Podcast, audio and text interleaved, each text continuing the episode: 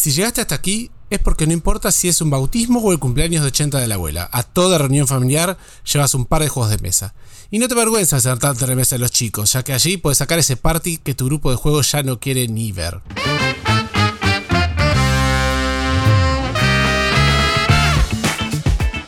Soy Juan del Compare de Devir Argentina y les doy la bienvenida a Manual de Supervivencia Lúdica, un podcast de Devir donde hablaremos de la pasión de jugar juegos de mesa, cartas, rol, miniaturas y todo lo que esta maravillosa industria tiene para ofrecer. En el episodio de hoy me acompaña Lorena Mancilla de Devir México. Hola Lore, tanto tiempo. No, no había tenido oportunidad de estar contigo en el, en el podcast en esta segunda temporada, así que ¡woohoo! No, no, solo. Bienvenida. Solo te llegaba a mencionar con Lucía que ella sí ha tenido oportunidad de jugar contigo, pero por fin, por fin podemos estar juntos en un episodio. Sí, sí, sí, me estaba, me estaba guardando el regreso a la temporada 2 para estos episodios así como Sherry Picks, ¿viste? La, la cerecita. Digo, este tema quiero estar, este tema quiero estar. Y bueno, el tema de hoy, para los que entraron sin haber leído siquiera el nombre, es Jugando en Familia. Así que eh, para eso tenemos dos invitados, así que les doy el pase. Ketty desde Chile, bienvenida. Mael desde Buenos Aires, pero ahora veremos por qué es más latinoamericano. Hola chicos, bienvenidos. Hola, hola, Buenas. muchas gracias por la invitación. Gracias, gracias por, la aquí. invitación. Sí, ¿cómo? ¿Cómo, cómo decir que no? Sí, no, pero nos quieren contar un poquito más de ustedes. ¿Quién es, por ejemplo, Ketty? Ketty es la pionera. no, Ketty es la creadora Es del primer canal en español dedicado a los juegos de mesa. Esto fue antes que en España y en cualquier otra parte del mundo y de hecho estoy convencida de que es el primer canal creado por un y dirigido por una mujer. Em, mi canal nació en el año 2009, lleva varios años con, con eh, periodos de alta frecuencia y otros de baja dependiendo de la maternidad y otras cosas de la vida como la pandemia. Pero sigo adelante tras 12 años de, de difusión lúdica. Wow, 12 años de verdad. O sea, si es cierto, es de los canales que si buscas un tutorial de juegos de mesa y que sean latinoamericanos, es de los que te sale, pero 12 años. 12 años, es que no latinoamericano, a nivel mundial. Mi Wow. canal fue el primer canal en español a nivel mundial, antes que España. Jugando Wow. 5 minutos por juego, nació un año después que yo, bueno, y después desapareció. Y después, más o menos en el año 2013, empezaron a aparecer más canales. Fue, coincidió con mi primer embarazo, entonces fue como un cruce de yo desaparecer y los otros aparecer. Yo, la, la primera pregunta es: ¿dónde sacaba Ketty los juegos en el año 2009? Para estar haciendo para esas reseñas. Y para hacer eso, esa es no solamente las reseñas, para hacer los manuales a la Ketty. Gran momento, ¿eh?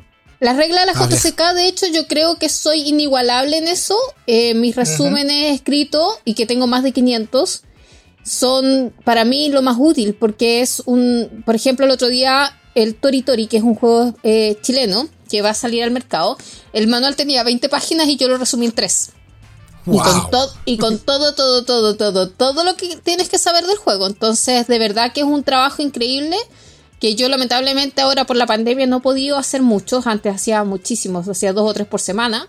Ahora no, no he podido avanzar ni en eso ni en muchas otras cosas, pero, pero me encanta a mí todo lo que sean los juegos de mesa y, y disfruto mucho hablando de ellos y por eso estoy aquí hoy día.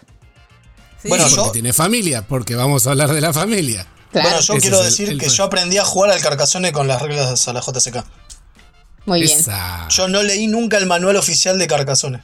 Oye, Bueno, tampoco, tampoco es tan largo. Oye. Es tan- No, pero ¿Querés un manual largo? Vas a No, ver no. Vito cuento de fin de año. Eso es un manual largo. Claro, eso es un manual largo, totalmente. oye Bueno, ella, y- ella está, está diciendo ya que resumió un manual de 20 en 3 y no leíste Carcassonne. Totalmente. Sí, sí, sí. La debo primera vez que lo admitir- leí, lo leí de párrafo. ella y quedó. Es así. Oye, yo, yo debo admitir que como Carcassonne fue de los primeros juegos que jugamos, varios años después me di cuenta que los asentamientos no se podían poner uno en la intersección adyacente al otro. Yo eh, no, no sabía que era dos de distancia, porque además me lo explicaron y nunca lo leí. Y después cuando, cuando tuve que leerlo para explicarlo en el video, fue que leí y dije, ah, a dos de distancia, ups.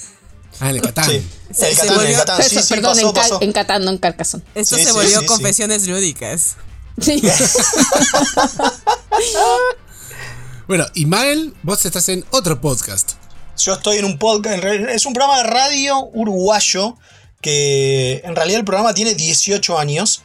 Hace 18 años que empezó. Eh, obviamente la parte de juegos de mesa es relativamente nueva, si bien siempre tuvo una pata muy importante en lo que es rol. Eh, el rol es casi la segunda pata del programa, se llama Perdidos en el Éter. Y con Perdidos en el Éter lo que hacemos es. Es un magazine nerdo, digamos, ¿no? O sea, hablamos de todo dentro de lo que es este, la nerditud, que se podría decir. Eh, eso es historietas, juegos, obviamente juegos de rol, como digo, la parte más, más viejuna. Y cuando entré yo, que entré por cuestiones así, es más, entré por un especial de Star Trek, obviamente, em, para hablar por el 50 aniversario de Star Trek, que ya van 6 años eh, que estoy en el programa. Entré por eso y lo primero que me dijeron fue, y aparte de Star Trek, ¿hay alguna otra cosa que tengas de Star Trek? Y dije, juegos de mesa, de Star Trek, obvio. Y entonces empecé a hablar de juegos de mesa en general. Y ahí es donde hago de todo. Digo, hago monográficos de autores, obviamente hago reseñas de, juegos, pero también es más eh, tirando a explicar un poco por qué en Uruguay hasta hace relativamente poco tiempo los juegos de mesa era un juego, una cuestión muy de nicho. Entonces, si bien es de, Uruguay hacia el mundo el, programa, eh, tratamos de hacerlo más generalista, entonces vamos explicando mecánicas, explicando algunas, digo, agarrar algunas temáticas y unir juegos y decir, bueno, si te gusta el espacio tenés todos estos, si te gusta la granja tenés todos estos y así. Eh, así que sí, hace seis años ya que estoy, estoy cumpliendo el séptimo ahora.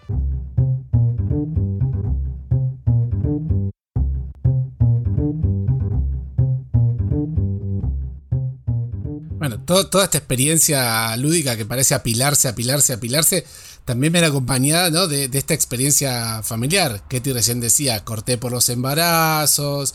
Y bueno, cuando, cuando surgió esto de decir, bueno, hagamos un número de, jugar en familia, yo inmediatamente pensé en Mael, que tiene una prole importante, lúdica, que he contado, eh, me he encontrado en varias, en varias oportunidades.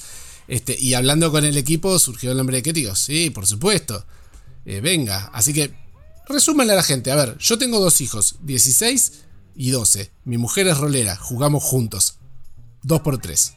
¿Cuál es su experiencia familiar así lúdica? O, cómo está compuesta su familia lúdica? Ketty, por favor, vos primero. Em, yo tengo dos hijas de 6 y 8 años. Y además, pues, toda mi vida jugué con mi mamá. No, no los juegos que hay ahora, pero sí lo que es el juego de cartas tradicional es una cosa que toda la vida jugué con ella. Por mi lado, yo eh, medio como que no tenía mucha gente como para quien, con quien jugar, entonces decidí tener hijos. Tengo cuatro. Eh, ¿Qué tal te salió eso? Muy es una inversión a futuro. Es, como cuando pones este, el Mipel en eso que te da puntos al final, como en, el Carcassonne cuando juegas a los campos, digamos, bueno, es lo mismo. Em, y me salió relativamente bien. Ahora el más grande, que tiene 20, ya no juega tanto con nosotros. Eh, pero tengo, bueno, uno de 20, obviamente, que le encantan los combos, entonces cualquier juego de combos se prendía y lo rompía. Y nos ganaba por mucho. Em, Ahora se fue a lo que es computadora, entonces medio el juego de mesa los dejó de lado, pero ya en algún momento volverá. Está. Era un arriesgue. Ya va a volver, no te preocupes que eh, ya va a volver. Eh, le tengo fe, le tengo fe. Em, bueno, está mi hija mayor de 14 y luego tengo una hija de 10 y uno más de 9. Eh, con los dos más chiquitos es como con los que más estamos jugando ahora en pandemia porque, bueno, pandemia. Y, y, son los que más energía tienen. Los otros ya están con el celular, es otra cosa, digo, pero igual se prenden. Y obviamente, aparte, mi mujer, mi esposa, eh, la conocí jugando rol hace mucho tiempo atrás. Es diseñadora de juegos, es ludotecaria, obviamente jugona como yo, entonces es como que los juegos acá están todo el tiempo presentes. Maravilloso. Todo queda, todo queda en familia. Sí, todo queda en familia, totalmente. ¿Te parece, Lore, si nos zambullimos en, el primer tema de hoy? Así es. Que vamos a hablar de jugar con hermanos y padres en esas reuniones familiares, porque es de ley, yo digo, está escrita en la Biblia jugona, que debemos de llevar juegos de mesa en nuestra mochila, bolsa o demás a todas las reuniones. Eso está escrito y nadie me lo puede negar. Tenemos que llevarlos. Yo trato de que las reuniones se hagan en casa porque es mucho más fácil. también, ¿eso es cierto? Pero, pero sí, sí, sí, desde que lo dijiste, no me acuerdo en qué, en qué episodio dije, sí, la verdad que sí, yo no puedo salir de casa sin un juego en la mochila. Porque Pasa. Sí, tienes que llegar a la reunión y de repente es de, ¿y no quieren jugar un juego? ¡Ay, miren qué traje! Entonces, ups. Ups, aquí se me coló uno. ¿Ustedes qué, juego es el que más les gusta o qué juegos son los que más les gusta llevar a sus reuniones familiares o cuando se juntan, pues sí, con sus familias, con sus hermanos?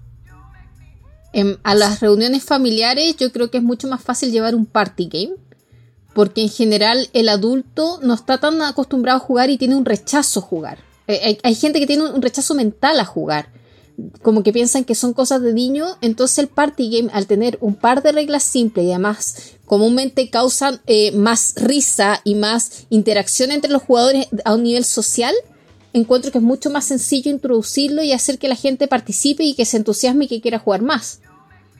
Yo creo que cualquier euro ahí no, no pega. Sí, yo tengo la experiencia en un fin de año con la familia de mi pareja que llevamos un Rhino Hero. Y obviamente lo vieron y fue como de, ¿qué es esto? Pues. Y aparte es muy infantil, ¿no? Tiene, tiene, el arte infantil, entonces sí, totalmente. De primeras como que te, choca, ¿no? El tema es lo que pasa después. Lo ven. Cuando lo entienden. ¿Qué es esto? Y para los que no los conocen, pues es un juego como de cartas en el que hay que construir con estas cartitas una especie de edificio y va a perder el que derrumbe este edificio con las cartas. También va a haber una pieza de madera que es el rinocerontito y se va a colocar en ciertas cartas. Pero para esto ya cuando empezaron a jugarlo se picaron tanto, llegamos al piso 16. tengo el video, tengo el video de cómo estábamos ya en el piso 16 y era de si ya se querían ir no, no, espérate, espérate, ya estamos llegando. El juego ya no importaba si perdían, querían llegar a lo más alto. Ya no importó las ilustraciones y sí se quedaron todos los que veían es de, pero a ellos no les gusta jugar. No importa, ya les encantó ese juego. Y ya luego lo llevé a otras reuniones y también es de, es que se ve muy infantil. Jueguenlo. Y también se picaban con el juego, yo sé, ya ves. Y a otros, ¿de dónde lo consigo? Y yo de, ¿ya ves? No importa que se vea infantil, no importa que parezca de niños, les gusta porque tiene reglas sencillas y la verdad, sí te engancha. Mientras un juego en las reuniones a veces familiares para las personas que no juegan juegos de mesas tenga las reglas sencillas, que es normalmente lo que tiene un party game, es lo que los va a enganchar y a querer seguir y seguir y seguir jugando. Es que de hecho yo, yo considero que el Rhino Hero es un party game. ¿Es cierto? Sí. Sí, sí, sí, sí, totalmente. Totalmente. Bueno, a mí me pasó al revés. A mí me pasó que la. Eh, el, grupo no daba como para un party. Entonces pensé, en, pensé distinto. Dije, tengo que agarrar al abuelo también en una Navidad en la casa de mi hermana con la familia de mi cuñado. Estábamos nosotros, que estamos acostumbrados a jugar, y mi hermana me miró en un momento de la noche y dijo, ¿trajiste algo? Como diciendo, dale, saca porque está medio aburrida la noche. Y yo veía que no daba para party. Yo obviamente había llevado el código secreto, no daba. Y en un momento digo, yo voy a tirar el... Me, tiré al agua, ¿no? Me tiré y dije, ¿a quién le gusta apostar? Y fue, opa, se quedaron todos, ¿no? Y dije, porque este jueguito es un, juego de cartas, simple, qué sé yo, pero es más o menos como para tratar de apostar. En cuanto dije apostar, top, abrieron los ojitos, ¿no? Y se les prendió. Después no es apostar, porque es el toma 6, digo, que es hacer líneas nada más. Pero hay un, como un mínimo de apuesta. hay, hay, hay, un. Hay un, poquito de ver hasta dónde llegás y. Exactamente. que te has... Se volvieron locos. Se volvieron locos. Se volvieron locos con el toma 6. Decían, uh, ¿cómo esto es genial? Es buenísimo. Y bueno, si te gustó este, vamos a otro donde también es una cuestión de hasta dónde vamos y está todo el tiempo. Y saqué el coloreto. Y si ah, bien, buena. Y si bien no les gustó el tema del, dibujito, digamos, de. ¿Qué es? Camaleones. camaleón, son claro, camaleón. Son camaleones. Lo veían de primera como que eso hubo un rechazo. Yo le dije, no, no, pero regla súper simple, es sacas una carta o te llevas, nada más. Y entraron por el tema también de ese apostar a ir un poquito más, ¿no? Ese momento de voy o no voy, ¿no? Estuvimos toda la noche jugando.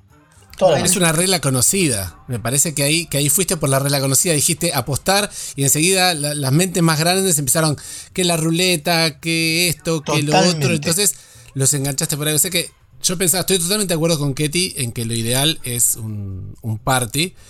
Pero porque me parece que es más fácil cuando uno va a una reunión familiar, no sabes cuánta gente va a haber. Lo- Los euros normalmente son para 3, 4, 5 personas. Como Y no da, mucho, o sea, claro. y no da hacer rancho aparte, no nos da como decimos en Argentina. Es decir, nosotros nos vamos a un rincón del living a jugar un euro durante dos horas y ustedes quédense se- festejando eh, por otro. O sea que no, no da partirlo. Entonces yo siempre también me inclino por el. por los parties, por esta facilidad de decir, bueno, acomoda mayor cantidad de gente, se banca que de golpe se armen equipos. Eh, a, a mí lo que me pasó, yo no sé, Lore sabrá si se acuerda mejor que yo, porque yo estoy grande, ya todo esto, viste, Gandalf el Blanco. Claro. no sé si conté esta anécdota o no. Pero un asado en casa, también estábamos acá con la familia, mi hermana y, y- y mis viejos y qué sé yo. Y mi hermana dice, che, ¿por qué no sacás un juego si vos tenés un montón de juegos? Entonces yo digo, bueno, a ver, a ver, ¿por dónde entro? Entonces ahí empecé a pensar, que es otra cosa que me parece importante para tener en cuenta como para, no sé, mi experiencia para pasar a los, a los escuchas. Tener en cuenta con quién vamos a jugar. O sea, Sí. la cantidad de gente es fundamental. Y lo otra es con quién vamos a jugar. Así como decía Mal recién, lo miré al abuelo a ver si, si se enganchaba con eso. Bueno, como mi hermana me lo propuso, yo dije, bueno, a ver, ¿qué traigo acá? ¿Qué traigo? Fui a la ludoteca, miré y dije, a ver, mi hermana es psicóloga, mi cuñado es comunicadora, a estos les voy a entrar por el lado de la palabra y saqué el código secreto. Totalmente. Armamos equipos y ¿para qué? Estuvimos dos, tres horas jugando a Código Secreto y mi hermana quedó como, wow, este juego es buenísimo, por favor conseguímelo mañana porque me encanta. Pero, pero eh, voy de vuelta a eso, ¿no? Que hay que empezar a jugar. ¿Con quién me voy a juntar? ¿Qué juego puedo, con qué puedo llegar a engancharlo? ¿Puedo darme el lujo de, llevar un, un Rhino Hero, un coloreto y que la estética les choque un poco? Porque tengo con qué superarlo, porque si superas eso, vamos. ¿Sí? Si no, e- es como la otra que estaba pensando, así masivo, algún juego de roles ocultos, un, un werewolf, un resistencia, ¿no? Pero podés llegar a entrarles con la estética del resistencia, o podés mejor entrarles con un, un werewolf o alguna variante de werewolf, que hay un montón con hay distintas temáticas. un, montón, un montonazo, claro. Claro, ¿viste? si lo pensás de antemano un poquitito, tomás dos minutos antes de salir de casa para agarrar el juego correcto para, para llevar a la reunión. Bueno, me pasó justamente, me pasó justamente eso, de pensar en el público, ¿no? Porque no deja de ser eso, es pensar a quién le vas a terminar hablando, ¿no? A quién le vas a terminar vendiendo, entre muchas comillas, el juego como para que le interese y juegue. Y me pasó de ir con, a, un, a una reunión con este, personas de matemáticas, ¿no? Que estaban estudiando todas ciencias exactas. Y la verdad que no tenía, no tenía mucho como para. Y dije, pero yo algo tengo. Va a estar bueno llevé el number 9 como para el, todo lo que es el tema de no solamente de espacio, digo, sino de niveles. Y increíblemente, que se puede jugar a 4 nada más, eh, hacían como cola, digamos. se quedaban mirando y decían, no, te, esta te conviene acá, te conviene acá, y cada uno se hacía como atrás de uno de los que estaba jugando. Dando Eh, consejos todo el tiempo. todo dando consejos y los que estaban jugando miraban para atrás diciendo, bueno, basta, porque quiero jugar yo, no me hinchen. y me parece que es eso, ¿no? Me parece que lo más importante es saber a quién le vas a recomendar el juego, porque normalmente son personas que no están acostumbradas al juego. Como entré con el number 9 es un, che, seguro todos juegan al Tetris, ¿no? Claro. Y con, me dijeron, obvio. Y bueno, ya está, mirá, es esto. ¿Qué ¿cuáles, han han sido tus experiencias? No, es que yo justamente, de hecho había notado aquí, estoy tomando apunte y, y había puesto venta del juego. Y me comió las palabras aquí, Mael. Porque Totalmente. para mí lo más importante es saber cómo vender un juego. Y me refiero a que si tú te vas a juntar con alguien que le gusta mucho, por ejemplo, el Scrabble, que es lo más tradicional, preséntale un código secreto, preséntale juegos de palabras. Eh, Como dice Mael, los, matemáticos, juegos de número. Por ejemplo, algunos que funcionan muy bien son el coyote, porque el coyote es como el dudo. que se juega con los cachos, pero es muy simpático ver cómo la gente tiene, este es un juego donde en lugar de usar cacho uno tiene un cintillo en la cabeza con una pluma y la pluma tiene un número y uno tiene que tratar de adivinar qué número es el que, o sea, como que nunca sobrepasarse de la suma de todos sin saber lo que tienes tú en la cabeza, es como un dudo al revés. Entonces eso funciona muy bien. Eh, el Ubongo también funciona muy bien porque es como un Tetris, como dicen, que, Exactamente. que puede ser apto para todo público. De hecho, yo lo he jugado con adultos y con niños. Yo a mis hijas le presenté el Ubongo. Nunca compré el Ubongo Junior. Y a mis sobrinos también, porque como también están un poco acostumbrados a jugar, es un juego que funciona muy bien con reglas muy simples y bueno, hay que hacerle variantes. Vamos a hablar después de los niños, pero hay que hacerles variantes como para hacerlo más amigable para ellos, pero para todo público y se puede jugar de muchas personas si tienen incluso más de una copia. O si le quitan Sí. los cristales. Con cristal, cristal- quitarle los cristales uno puede llegar y jugar con muchas personas, cada uno le pasa uno un tablero y se divierten. Al final lo importante es divertirse jugando. Sí, y como dicen, también pensar con cuántas personas están jugando. O sea, no necesariamente tienen que pensar en un party game, pueden hasta a veces jugar con menos personas. Por ejemplo, yo he jugado Legado Perdido con mi familia con, cuando voy con mi mamá, porque normalmente es mi mamá, su pareja y mi hermano. Yo somos cuatro personas, entonces ahí no es necesario pensar en un party game, podemos jugar simplemente un juego pequeño y funciona bien porque mi mamá es muy buena en deducción, nos ha dado nos ha ganado súper bien el legado perdido. De repente es de, tú tienes la princesa y es, ¿cómo lo supiste? Es que hiciste esta cara cuando viste el legado y él hizo esta cara y yo de, ¿qué? ¿Viste todo eso tú? Y es de, no vuelvo a jugar contigo, legado perdido en mi vida. Pero a veces es pensar, si la reunión familiar a lo mejor es pequeña, no es necesario un party game, podemos jugar un juego más pequeño y e igual funciona igual de bien que si llevaras un juego grande.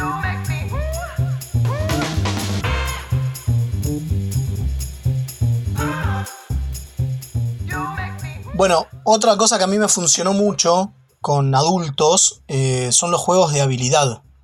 Como, Ajá. por ejemplo, va, o de habilidad o de reacción. Por ejemplo, el Fantasma Blitz. El Fantasma Blitz Con me adultos. funcionó Ah, es- un montón. Sí. Lo único que pedimos No, es no. que, No te- es que se saquen los anillos.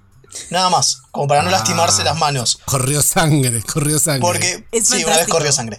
Pero digo, me parece que. Me parece que.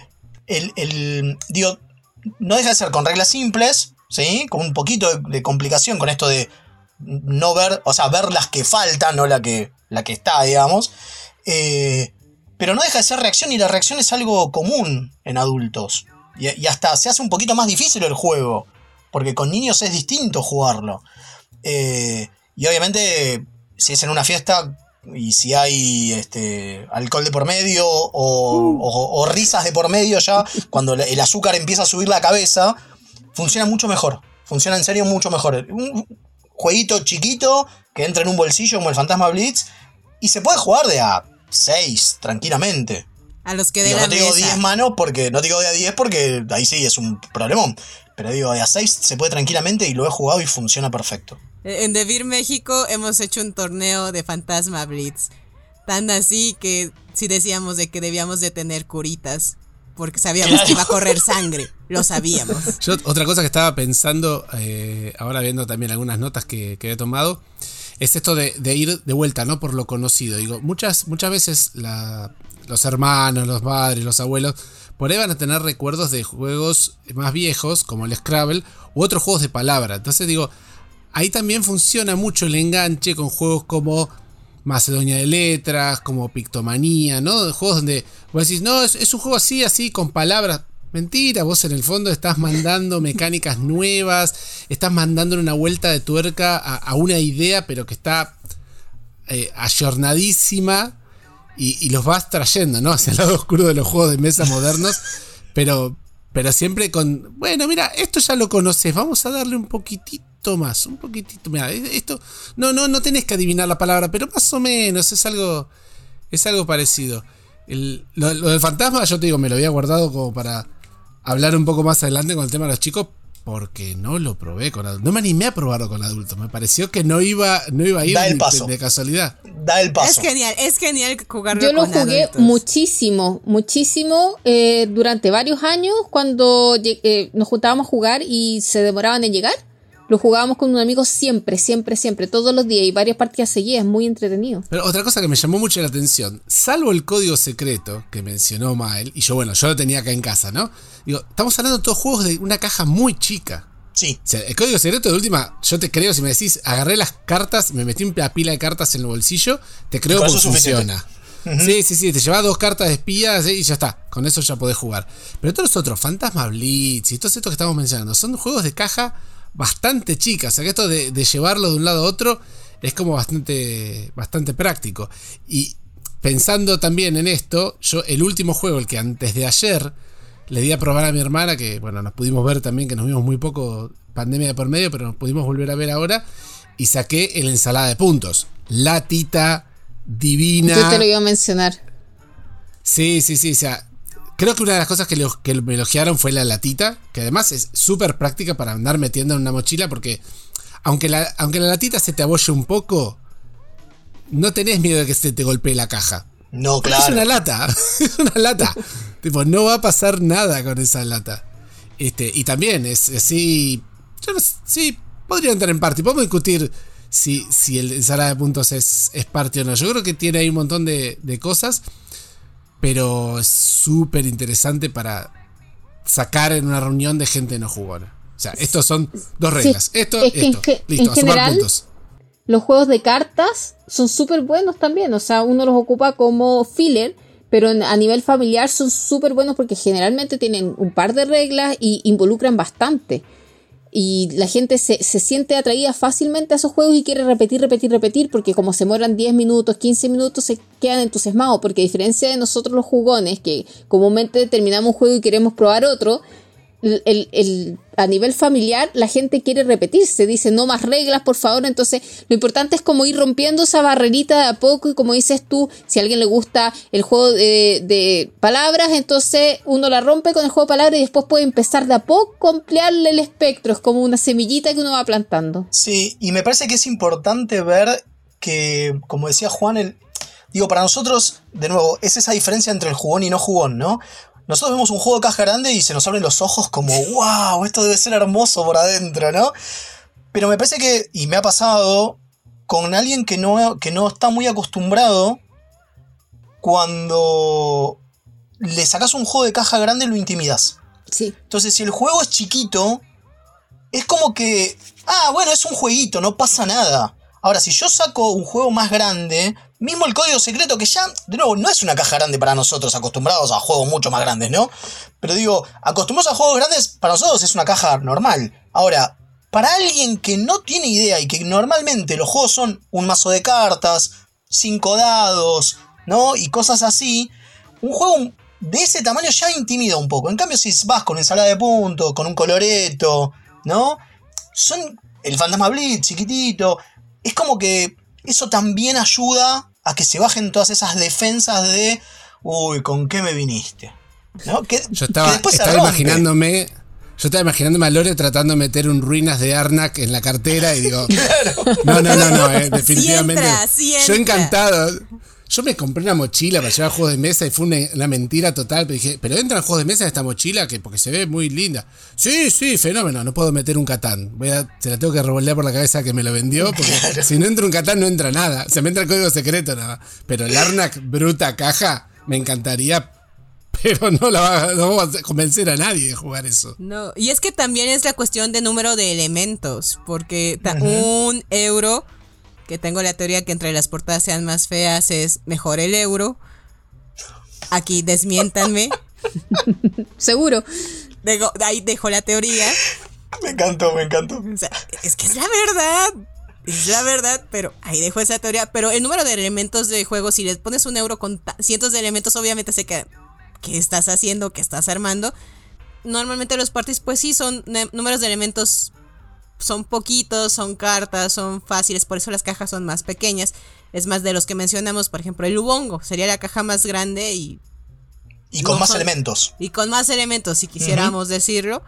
Pero, ¿a qué vamos a de repente sacarle un banquete de Odín? Que destroquelarlo son 45 minutos.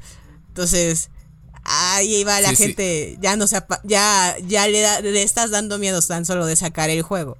A los 10 minutos que estás montando el tablero te dicen, wow, wow, wow, despacio, despacio. O sea, no, pero te lo no, 5 minutos. No, no te creo. Hace 10 que estás moviendo fichitas. Yo tampoco te creo. Que ni siquiera llegan a eso, se van antes, van a hacer alguna otra cosa y te dejan a vos solo armando. Eh, no, ya no quiero jugar a Dios. Pero entonces es darle también a tu familia como esa experiencia. Y también de lo que he tenido cuando hemos ido a ferias o demás, ellos como que también te están diciendo de lo que están buscando es como que apenas ir conociendo los juegos. No conocen ninguno de estos tipos de juegos y quieren tener una experiencia muy diferente.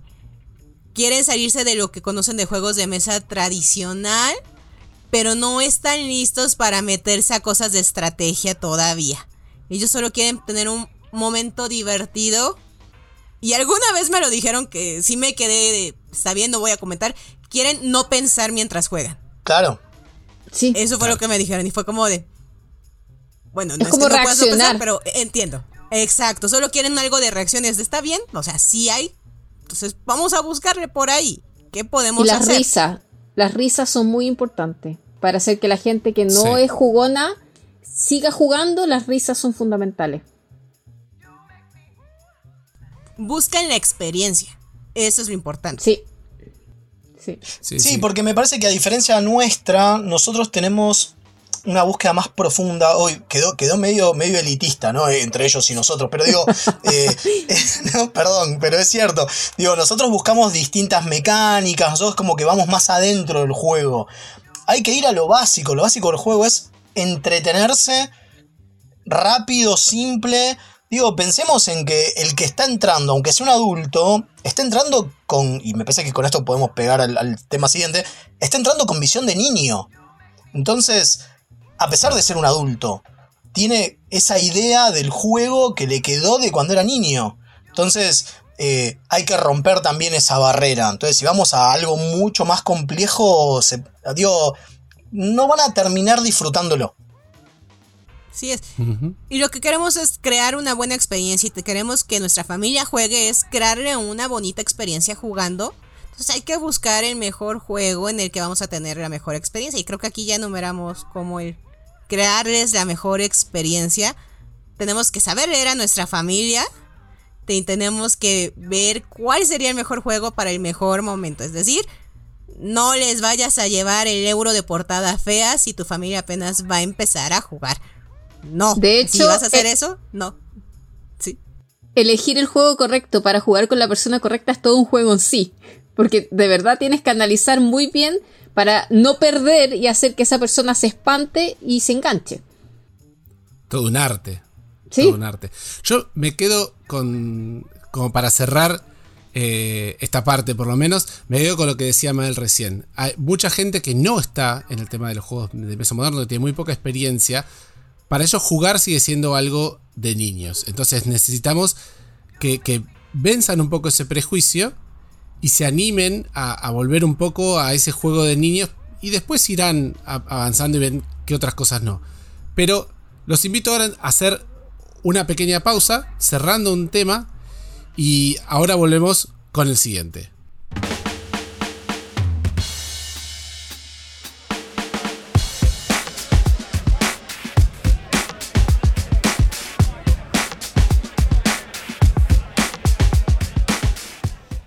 Kiara, tengo 6 años y me encanta jugar a filo a filo porque me encanta mover a las arañas y atrapar a las hormigas.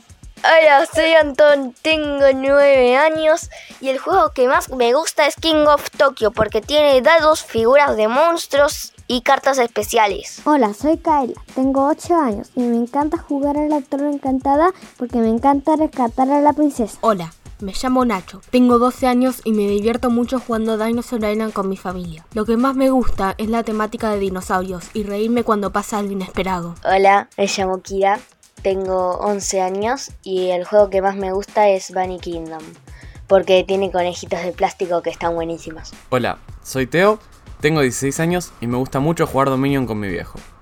La expansión que más me gusta es Prosperidad donde sobran los recursos y le agrega muchísima variabilidad a las partidas y a la forma de jugar.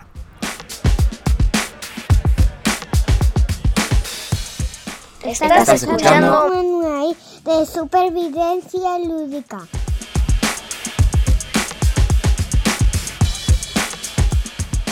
Bueno, seguimos entonces ahora y como les había dicho, tenemos que hacer que nuestros familiares, nuestros hermanos, nuestros padres, nuestros abuelos se animen a volver un poquito a, su infancia y animarse a jugar.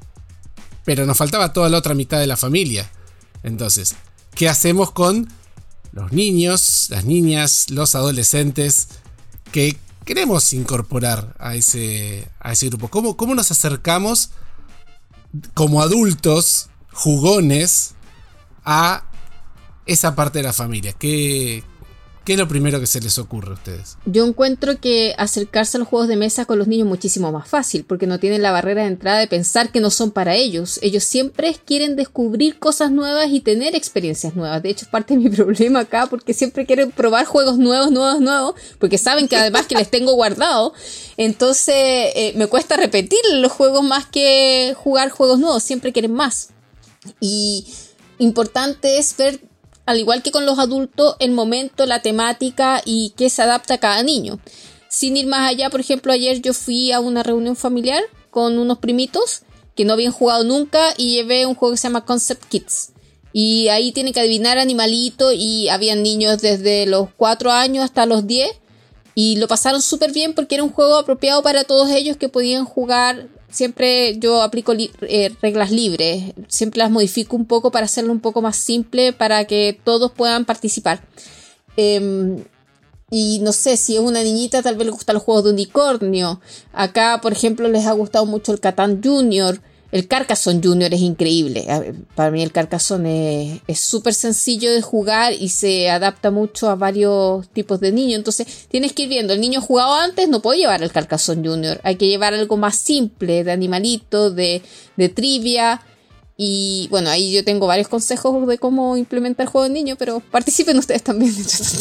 Sí, me parece que es cierto lo que dice Ketty, que el, el niño está más más, eh, más cercano al juego, pues no tiene esa barrera de entrada, pero también, yo también lo hago, el, juego libre es agarrar, por ejemplo, ah, me, ha pasado mil veces de el animal sobre animal, juguemos con los animalitos primero. Después jugamos a, apilarlos uno arriba del otro, pero primero juguemos con los animalitos. ¿sí? Juguemos un rato libre, hagamos lo que se nos cante, y después sí bueno, ahora, ¿y qué les parece si ahora jugamos a tirar el lado y ver qué animal tiene que ir arriba de quién? Y ahí es otra cosa. Pero es como un pasito, ¿sí? Eh, salvo que sean niños jugones, y ahí es otra cosa. Digo, a mis hijos los vengo criando hace rato, entonces es más claro, fácil. Claro, quiero decir, hay, que, los lo vamos llevando lentamente. Claro, claro, claro, claro. Seguimos hablando por ahí de, cómo, cómo iniciar en distintas edades o distintos públicos, cómo iniciarlos un poco en, los juegos que a nosotros nos gustan. No seamos mentirosos con esto. Bueno, ahí está el tema. Por ejemplo, ¿qué te dijo el Carcassonne? Yo el Carcassonne Junior ni lo probé porque no me hizo falta. Porque usé el Carcassonne básico sacándole los campos. Claro. Que es como decíamos antes, que es el, pensamiento a futuro, digamos. Y el Carcassonne de última no deja de ser un, un puzzle. Digo, no deja de ser un rompecabezas que vamos armando entre todos. Ya mismo eso es divertido. Más allá de poner o no los meeples, el armar el mapa y que después termine un mapa de una ciudad, de un, mundo con distintas ciudades y cosas y ríos, eh, sigue siendo un juego en sí mismo. Entonces, con sacarle ese pedacito y después cuando ya lo jugaron varias veces, sumarle a un... Bueno, ¿te acordás que a veces no tenías dónde poner el meeple? Bueno, ahora fíjate que lo puedes poner como campo. Ay, ¿qué es el campo? Bueno, el campo te sirve para. Y pero lo haces después. ¿No? Es como un paso siguiente. Y, el Carcassonne funciona. Eh, para mí, sacándolo del campo, hasta con nenes de 5 años jugándolo. Tranquilamente. Tranquilamente. O sea que me hiciste acordar de en una. sí, no, me ha pasado, ¿eh? Me ha pasado, me ha pasado. Sí, sí, sí. Me hice acordar que estábamos en una feria en Rosario haciendo demostraciones y teníamos una mesa con el Carcassonne y una mesa con el Catán y teníamos un par de juegos más ahí dando vueltas.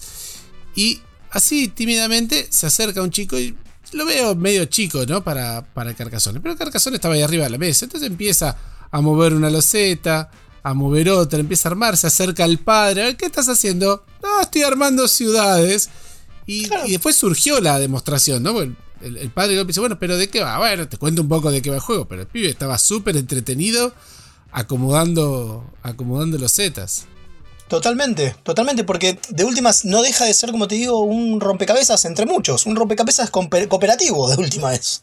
Bueno, de hecho los juegos más infantiles de todos siempre tienen un tema como de juguete como el primer frutal, que tiene esas frutas grandes de madera para que los niños exploren y se vayan familiarizando. El mismo Carcassonne Junior tiene unos meeples bien grandes. Grandotes. Y, bueno, tiene la ventaja que todas las losetas coinciden con todas, entonces no, está esa complejidad para los niños. Y en general, por ejemplo, el Rinco Flamingo tiene unos flamencos, el Empacar tendrá piezas de, de maleta, y así un montón de juegos más. El Cocorico Cocorocó, con los que tiene unos gallos gigantes de madera que uno tiene que ir, que es un juego de memoria que además, en ese sentido, eh, esos juegos, por ejemplo, los introductorios introductorios, son súper buenos porque suelen nivelar a las personas. Los niños tienen mucha mejor memoria que los adultos, entonces, por ejemplo, el Cocorico o el laberinto mágico, generalmente el niño tiene tanta capacidad de ganar como un adulto. Entonces eso lo hace entretenido cuando tú realmente puedes jugar con un niño y jugar con él sin hacerle la muletilla, porque uno cuando juega con niños yo lo he hecho un montón de veces. Yo por ejemplo cuando juego con ellas, eh, como se frustran más que uno, eh, yo si les gano les gano al final de la partida. No les gano así por paliza, yo, yo les podría sacar mucha ventaja a ellas, pero generalmente las dejo como ir haciendo como una carrera en la cual vamos a la cabeza uno, después a la cabeza otro y al final remato y a veces les gano, otras veces las dejo ganar un poco para que no se vayan espantando. Pero el juego de memoria es muy bueno para que todos sean competitivos en la familia. Entonces también, bueno, tú te lo saltaste, tienes niños más jugones que, que mis niñitas que no son, no son tan jugonas, pero ese tipo de estrategia funciona. Lo mismo que, por ejemplo, yo he implementado mucho el, la misma cantidad de turnos. Porque como tengo dos niñas de distintas edades, la mayor suele tener más ventajas sobre la menor. Y entonces digo, ah, no, no importa, porque partió Kaila, entonces Kiara puede jugar una vez más para ver si le empata. y, con eso se quedan contentas. Las dos sienten que ganaron o que triunfaron y van de a poco desarrollando estas habilidades de manejo la frustración o a veces ganar, a veces perder. E, es todo un tema introducirlos en ese sentido y mientras más chiquititos mejor. También lo que llega a ayudar mucho es crear la experiencia a partir de la historia de los juegos. Normalmente todos los juegos infantiles traen todo una historia y es precisamente para que a un niño se lo puedas ir contando. En las demostraciones, sobre todo nosotros, cuando vamos a ferias de libro, que es donde más niños llegamos a tener, es siempre... ¿Y de qué va? Bueno, el laberinto mágico, tú eres un estudiante de magia y tienes que hacer esto, eso. Con la historia los enganchas. Fantasma Blitz. Ay, pues mira, tú vas a hacer, vas, estás tomando unas fotos y a partir de aquí le estás explicando las reglas. Normalmente cuando se lo explicas a un adulto, pues no explicas todo esto. Tú ya obvias y te vas directo a las reglas, pero a partir de la historia le explicas toda la mecánica del juego y al niño le es mucho más fácil entender todas las mecánicas y se sumerge en el juego y le coloca los nombres a cada uno de los objetos y se introduce totalmente. A veces ya lo olvidamos nosotros, pero si lo pensamos hasta en los juegos complejos en los euros, también tiene todo historia. Y así es como nos introducimos. Entonces, también la historia es importante en los juegos de mesa. Es súper importante. Entonces, sí. porque me parece que es como vos decís, Lorena, es, es el es como el filtro que tenemos, porque cuando te están contando una historia, vos estás más ávido de escuchar que cuando te están enseñando. Sí. Digo, seas adulto o seas niño, el enseñar, que alguien te enseñe algo, genera una mínima resistencia. Por eso justamente en las, en las aulas se está llevando cada vez más a la ludificación o gamificación, como quieras decirle, eh, como para tratar de bajar esas defensas de mirá que te estoy contando un cuento, o, podemos jugar de alguna manera, o no te estoy enseñando, cuando en realidad sí lo estás haciendo, ¿no? Digo, con, los niños pasa parecido. Claro, es una especie de engaño, pero en realidad eh, no dejas una herramienta. Entonces, si vos le vas con, con la temática primero y decís, vamos a ser granjeros y tenemos que tratar de. Yo te puedo hasta vender el agrícola para un nene. Después no lo va a poder jugar, pero, pero, o sea, no lo va a entender pero va a querer Vamos a ver los chanchitos y la vaquita de un lado para el otro, eso seguro, ¿eh? Eso seguro, claro, porque el, si vos le pones entusiasmo, y me parece que eso es otra cosa. A diferencia de los adultos, me parece que, los que con los niños tenemos que venderles el entusiasmo. ¿Sí? Digo, tenemos que ser nosotros, ponernos en un lugar donde este es el mejor juego que vamos a jugar. ¿Sí? Y mostrarlo con todo. Y mostrarle las piezas. Y mostrarle. Digo, me pasó con el Monza. Es. Y el auto y el dado. Y fíjate que tiene colores. Y lo moves. Eso. Esa, esa idea de es que no sé cómo decirlo que no sea tan argentino, pero cebarse uno para cebar al otro, ¿no? Digo, Juan, ayúdame a traducirlo a los demás. Emocionar a uno para emocionar. Sí, Ahí está, hay traducción. Hay que, ser, hay que ser más histriónico. Mucho más histriónico, mucho más histriónico, totalmente. Yo, no sé, yo, yo ahí estoy en desacuerdo con vos. Creo que eso vale para todo. Vale para absolutamente todo. Mm. O sea, es cierto que, que con los chicos es más fácil entusiasmarlos. O sea, yo creo que cuando estás un adulto me ha pasado de, ¿no sabes? Este juego está buenísimo y yo estoy súper manija y súper entusiasmado con el juego y del otro lado es tipo, no sé, no me parece tan interesante. Pero en cambio, el chico sí se engancha con tu entusiasmo. Sí. Es, eso, eso no me cabe ninguna duda. Igual me parece que los, salieron un montón de temas que me parece que tenemos que ir tironeando porque hablamos de componentes, cosa que me parece súper válido. A ver, yo el otro día no me acuerdo a quién le decía, a mí me enganchan mucho los componentes. O sea, me, gustan mucho. Componentes, qué sé yo, las gemitas del Red Cathedral me encantan. Que, los tronquitos tengan forma de tronquitos me encantan. Sí. Pero, pero eh, también estamos acostumbrados a los euros decir, bueno, este cubito marrón es de madera, este cubito amarillo es de trigo. Y son cubitos. Es, tipo, es lo más aburrido del planeta. Pero bueno, yo puedo jugar y hacer cuenta que esto es madera y esto es trigo. Pero en, en juegos infantiles que en la escalera cantada tengas los fantasmas de madera con imanes adentro que se comen a los peones porque tu personaje se transforma en fantasma, es buenísimo. Para enganchar a los chicos, es, esos elementos tan táctiles, tan, tan grandes, con los que, como decían recién, se puede jugar de una manera, o sea, el juego libre, ¿sí? Con el fantasma y los peones y la escalera y doy la vuelta o el laberinto mágico que si me tropiezo que la pelotita que no y toda la gente va a tener que salir a buscar en un video cómo se juega el laberinto mágico. Jugando con Ketty. Está. Listo. Está, sí, claro. con Sí, sí, sí, Con todos estos años, con todos estos años seguro que Ketty va a tener un video donde muestre el, el Bueno, ¿sabes con cuál me pasó también? Con el King of Tokyo. Claro. La idea de, es súper visual, porque además los dados son grandes, son grandes y son pesados. Y no tiene, y aparte, los dados tienen una garra. Para el nene, la garrita, y me parece que ahí entramos en otra situación, que es que los nenes cuando se sueltan y no digo que sean malos, pero les gusta ser malos. Les gusta. Ah, tengo permiso para, para pegarle a tu personaje con el mío. Claro, tengo permiso para que pegarle al personaje de papi y te busca solamente las garritas y no le importan los puntos, no le importan las energías, no le importa nada. Quiere pegarte y nada más. Y me parece que pero eso. Son los dados, papi, no fui yo, eh, son los dados, salieron los dados. Los tiraste cuatro veces para que te garras. No, salieron garras. no, claro. Me parece que también ahí funciona en el King of Tokyo el tema de los stand-ins. Digo, que son monstruos y grandes y los puedes ver. Como de 10 por 10. Claro, funciona un montón. Eso, digo, y de nuevo, también, al principio es un somos monstruos y jugamos y jugamos con, con las piecitas o tiramos dados para ver qué sale y después te explico las reglas. Es más, eso es otro en donde, por ejemplo, eh, yo le bajo la regla y si sale energía, las cartas no las uso. Las cartas de poder no las uso. Entonces, si sale energía, eso lo dejamos para el próximo, para el, siguiente juego. Cuando ya estén más centrados en. Y si sale energía, tiras el lado de nuevo y no pasa nada. Mm. Es una manera de simplificarlo. Sí. Bueno, volviendo a eso, el, el tema de la temática. Em, es súper importante porque no solamente ayuda a que se atraiga una persona al juego, sino que también ayuda mucho a explicar las reglas. Cuando la temática está bien implementada con la mecánica, hace que sea mucho más sencillo explicarlo. Eso, eso lo hablaron Loren hace un par de capítulos, ¿no? Cuando hablaron con los autores del Moctezuma. cómo, enhebrar la temática en la creación del, del juego. Sí, es que... Eso para mí es fundamental. Es que sí, o sea, tanto para adultos como para niños. Porque, y con los niños lo vemos todavía más porque los atrapa luego, luego. Por ejemplo, está Leo va al barbero.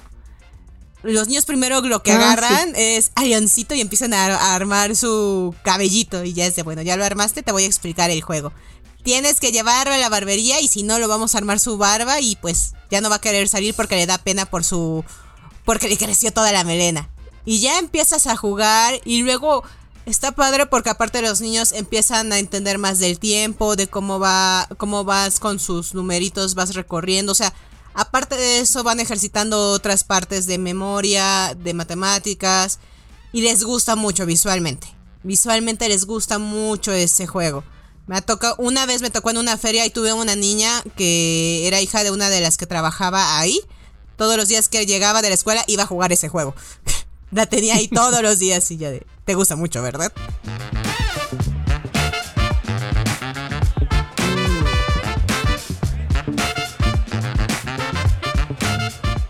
Ahí tú tocaste un punto súper importante y es que los juegos de mesa en general tienen aprendizaje escondido. Y Sí. enseñan matemática, enseñan lenguaje, enseñan geografía, enseñan a, a respetar turnos, enseñan en estrategia, enseñan capacidad de análisis, un montón de cosas que otras cosas, otros tipos de diversión no lo tienen. Y los niños sin darse cuenta aprenden un montón, un montón, un montón. Es como enseñarles de manera engañada y, y divertida. Entonces, y no necesariamente porque juegos que son obvios, como por ejemplo el- la aventura de las tablas te enseña a multiplicar, eso es obvio, es, es la aventura de las tablas.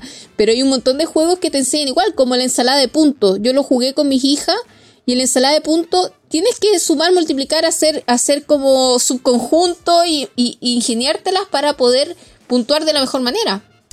Y ellas no sienten que están haciendo todo eso. O sea, solo están Para jugando, nada. se están divirtiendo y lo están haciendo al mismo tiempo. O sea, ni yo cuando estoy jugando estoy sintiendo que estoy haciendo matemáticas y soy malísima. Bueno, a mí me pasó, me pasó de esto, eh, esta idea de que vayan aprendiendo eh, con el tema coordenadas. Me pasó con mi nene cuando tenía 7, que nos vio jugar al Bunny Kingdom. eh, y en cuanto en- comprendió el tema de la coordenada. Y no solamente eso, sino de que después la pudo aplicar en, en el colegio, digamos. Empezó a hacer cuadrados y decía A5 y, y entendía enseguida. Y si lo pensás, para nosotros no es tan difícil. Es un concepto que lo tenemos muy simple para nosotros grandes. Pero yo vi cómo... Y fue, fue ese cambio de no entiendo algo a... "Ah, Lo entendí. Y fue a través del Bunny Kingdom. Es rarísimo. Digo, es eso, es entender no, un concepto. El, el- el mapa, el mapa del Bunny Kingdom, ese cuadriculado de Es letras eso. y números, es exactamente eso. Entonces, Es eso. porque ya aprendimos nosotros esos conceptos y ellos lo aprendieron a través del juego. Entonces, cuando ya van al aula y lo ven, es como de, ah, es como en este juego que ya lo vi. Entonces, ya para ellos es mucho más fácil, lo ven ahí, es de, yo en un juego, yo vi esto, ya lo sé. Claro, totalmente. Entonces, Totalmente. Incluso lo aplican sin darse cuenta. Así es. Hablando de, de engañados.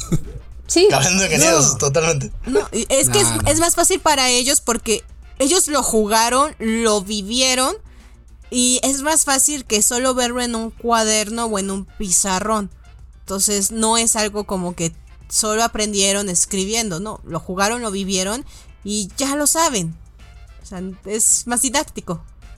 Sí, bajar, bajar por ahí a, algo que ellos vivieron, un concepto abstracto ahí, siempre, muchas veces de la parte didáctica uno piensa en las matemáticas, que las sumas, que lo del coyote, que las coordenadas, que, que armar los conjuntos de, ensalada de puntos. Son todos conceptos matemáticos donde dice, bueno, apelemos al juego. ¿Por qué? Porque la matemática es abstracta. Entonces, es un concepto que hay que terminar de entender. Y por ahí los chicos cuando lo ven en el juego, lo entendieron visualmente, lo entendieron, de, no sé, de otra manera y entendieron el concepto, que es lo importante.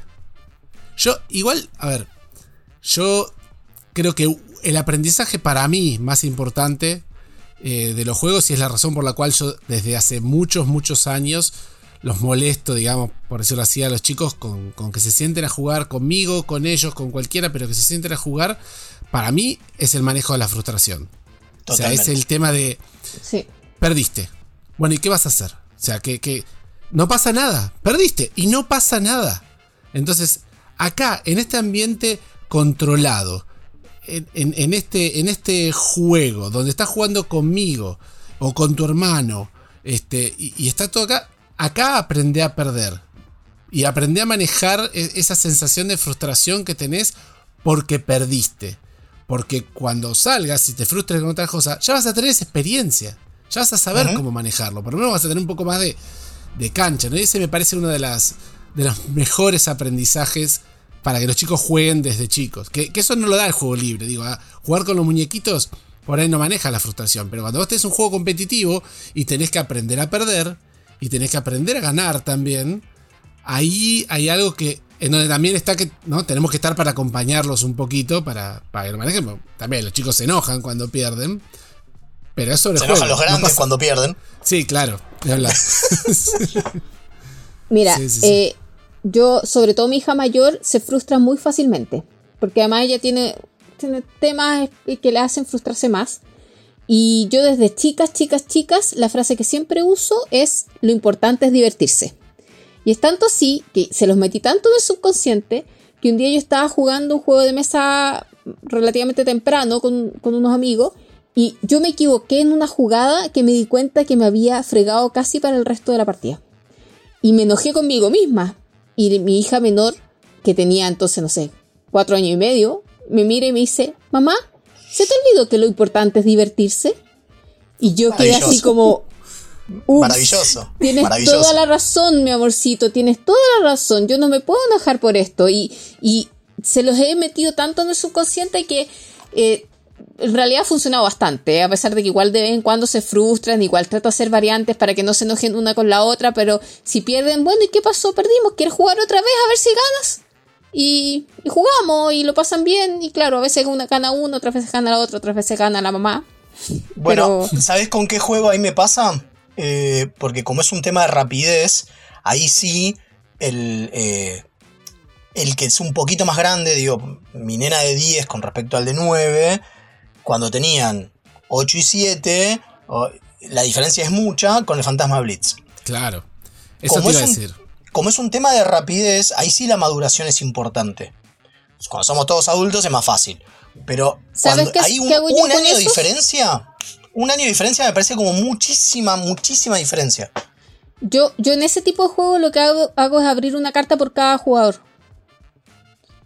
Entonces, entonces con eso yo suplo ese problema de la diferencia de edad y cada una, eh, una, generalmente la mayor va a tomar la carta primero y va a identificar su carta y la chiquitita también va a tener la oportunidad de identificar su carta. Y ya cuando están entrenadas en el juego y ya tienen más o menos las mismas capacidades, les digo, no sabes que esto, esa era una variante para niñas pequeñas, ustedes están más grandes, entonces ahora Claro. se va a abrir una sola carta. Pero he usado esa técnica en muchos juegos de abrir una carta para cada una, cosa que no se frustren. Y o, la ot- o no para cada una, para mí no, y yo perdía. Claro. pero, Claro. pero, Claro, claro, claro. pero eh, me ha funcionado muy bien esa técnica. Yo juro que he visto niños ganarles a adultos en Fantasma Blitz.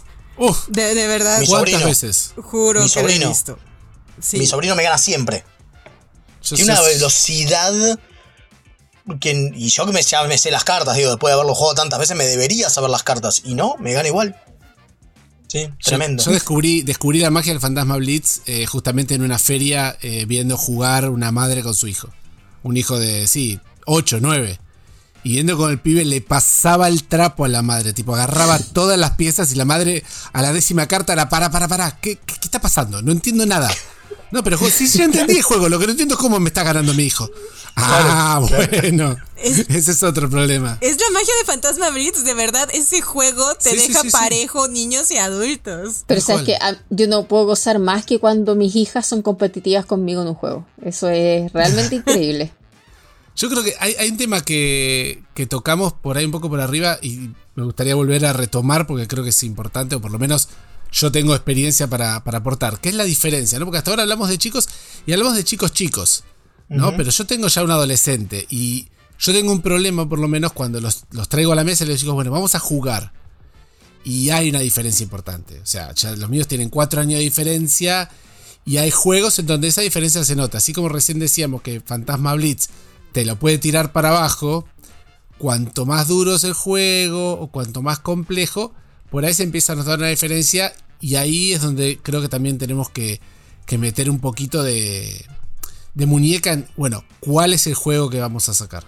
¿No? Porque eh, si, si es un juego que uno lo entendió muy bien y otro no tanto, se va a armar una diferencia ahí que no, no está buena. Y vamos a tener que, que lidiar con eso. Bueno, fíjate, yo tengo un, ejemplo con eso. Eh, entre la de 14, que ahora tenía que ponerle que tenía 11, eh, y la, la, siguiente, la más chiquita, hay cuatro años de diferencia. Y me parece que ahí el problema que tuve fue con el Carcassonne.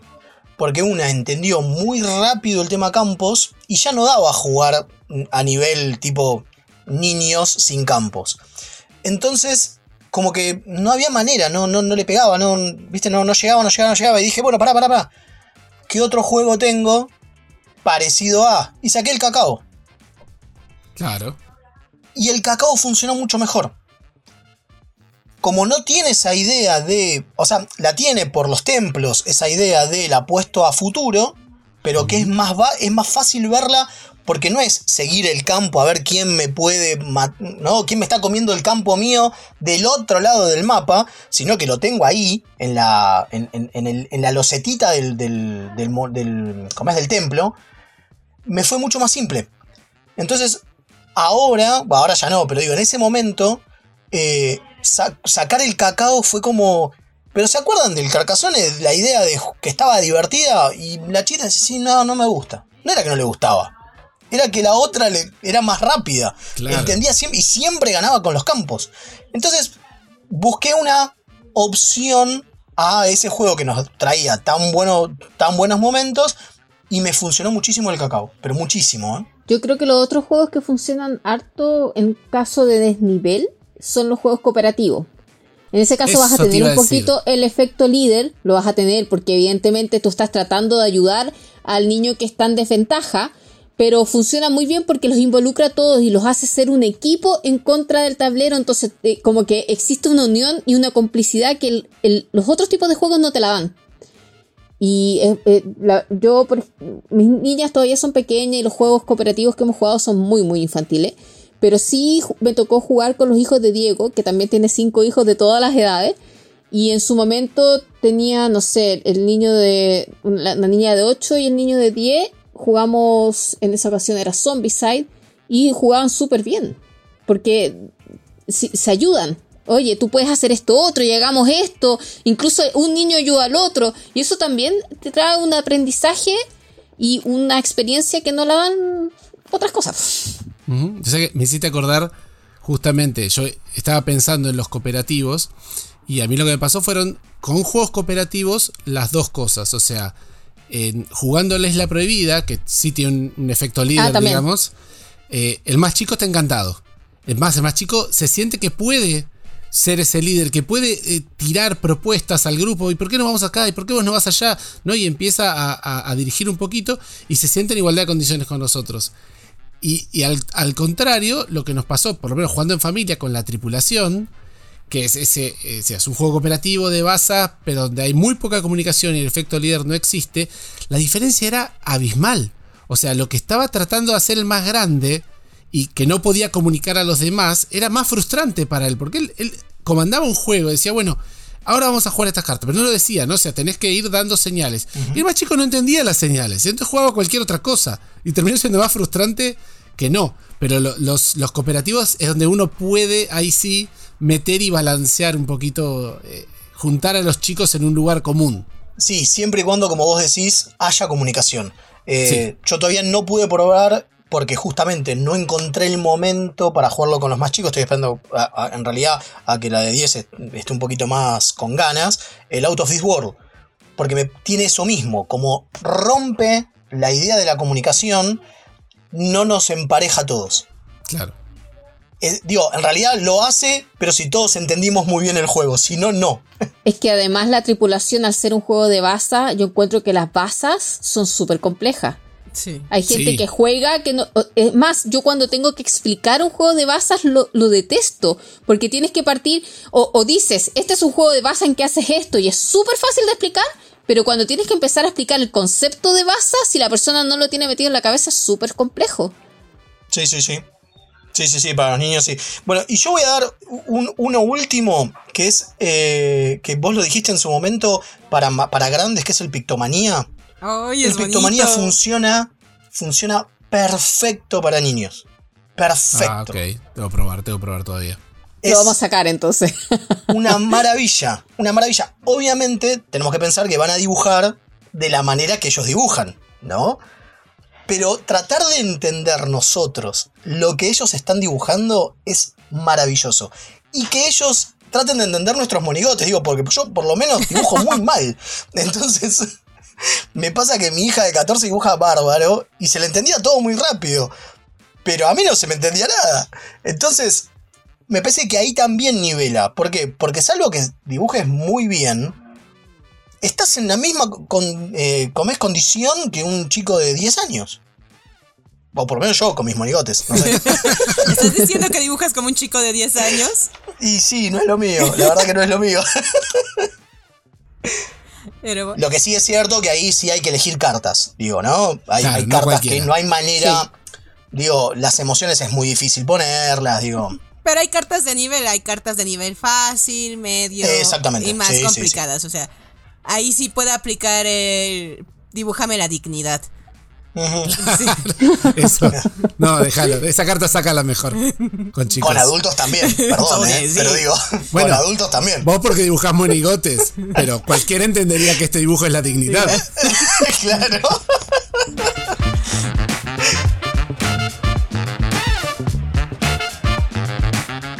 Pero bueno, creo que vamos cerrando y podemos como que resumir los puntos de un poquito de lo que hablamos y es, si vamos a una reunión familiar, no sé, ¿alguien quiere ir resumiendo de lo que hablamos, Ketty? El punto más importante, ya sea familiar o infantil, es encontrar el juego apropiado para la persona con la que quieres jugar, para involucrarlo y no espantarlo. Yo creo que eso es fundamental. El, el más importante de todo. Sí, sea tanto adultos como, como niños, Sí. exactamente.